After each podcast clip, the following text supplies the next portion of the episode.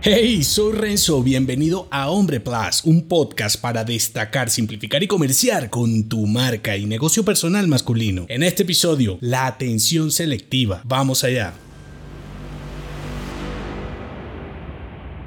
Los hombres brillantes se centran en los detalles, los ordinarios también. El quid está en la selección. Identificar las señales correctas es lo que marcará la diferencia entre ser un tipo disruptivo y uno mediocre. Siempre te dicen que no te debe importar lo que digan los demás, aunque los mismos que te lo dicen viven en función de la identidad colectiva de su entorno para encajar y ser aceptados. Por eso, en lugar de omitir la retroalimentación de tus clientes, amigos, detractores y hasta familiares, es más importante diferenciar lo que importa de lo que no. Si en los detalles está lo que te hace un hombre diferente, la palanca de tu progreso estará en tu capacidad de elegir para accionar asertivamente. Entonces, antes de repeler, aprende a procesar y separar la información que te ayuda a avanzar. Por ejemplo, tomarte a pecho un estímulo positivo de un familiar que te quiere puede dañarte porque, aunque sea bien intencionado, carece de objetividad. Así que en lugar de pajazos mentales, procura prestar atención a la información que te desafíe e incite al pensamiento anticipatorio. Escarba lo que te aporta, lee entre líneas lo que tus clientes quieren decir cuando no les convence algo de tu solución. En lugar de apasionarte con los comentarios políticamente correctos, atiende los que rompen patrones. Si preguntas sobre tu negocio, marca o producto, la gente hablará sobre sus creencias y te dirán lo que esperas escuchar en ese contexto. Por eso los estudios de mercado son tan poco efectivos. Cuando separas el trigo de la paja, sabes cuáles mensajes guardan odio, envidia, frustración e ignorancia. Piensa que la mayoría de lo que escuchas es irrelevante. Tu reto como hombre inteligente está en usar tu atención selectiva para valorar